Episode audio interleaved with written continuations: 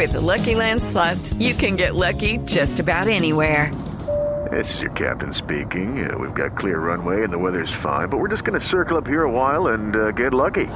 No, no, nothing like that. It's just these cash prizes add up quick. So I suggest you sit back, keep your tray table upright, and start getting lucky. Play for free at LuckyLandSlots.com. Are you feeling lucky? No purchase necessary. Void where prohibited by law. 18 plus terms and conditions apply. See website for details. Juanito preguntaba con deseos de saber las cosas que en Colombia no podía comprender. Juanito tiene dudas que queremos aclarar y una buena respuesta de seguro va a encontrar. Ay, Dios mío, con este país.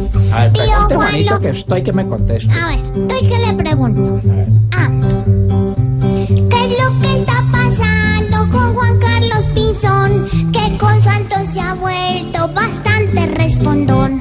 Eso está Yo mal. le contesto a Juanito.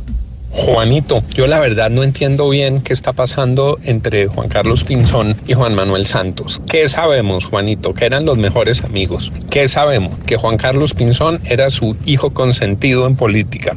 ¿Qué sabemos? Que el presidente Santos nombró a Juan Carlos Pinzón en los mejores cargos para proyectarlo como secretario general de la presidencia, como ministro de defensa, como embajador en Washington. ¿Qué sabemos? Que Juan Carlos Pinzón reclamó por falta de transparencia frente a la entrega de armas. ¿Qué sabemos? Que al presidente Santos no le gustó que hiciera ese reclamo y por eso con nuestros compañeros de Mañanas Blue dijo lo que dijo. Me parece que Juan Carlos Pinzón hizo una pregunta que nos hacemos muchos colombianos. ¿Dónde está la transparencia frente al número de armas? ¿Cómo van las de las caletas, por ejemplo? ¿Cuántas han entregado? ¿Con cuántas se quedaron? Mucha gente tenía esa duda. Pero al que no le quedaba bien hacerla porque se supone que tenía todas las respuestas era al más consentido de todos los posibles herederos de Juan Manuel Santos por él mismo. Entonces, está bien que se hagan preguntas.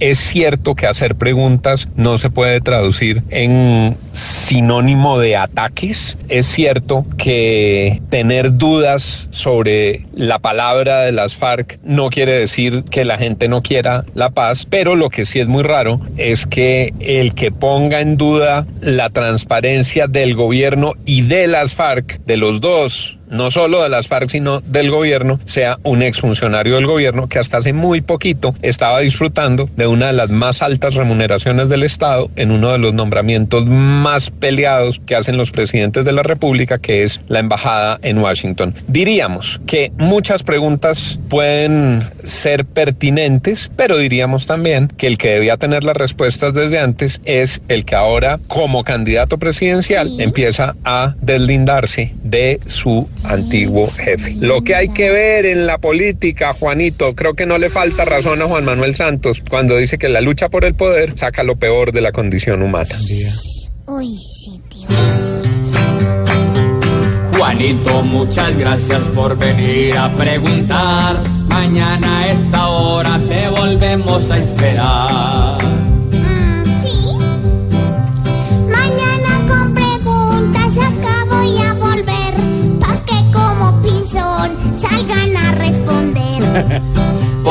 Juanito preguntó siempre buscando explicación. Solo Blue Radio le dará contestación. 5 de la tarde, 5 minutos en segundos. Barbarito desde Cuba.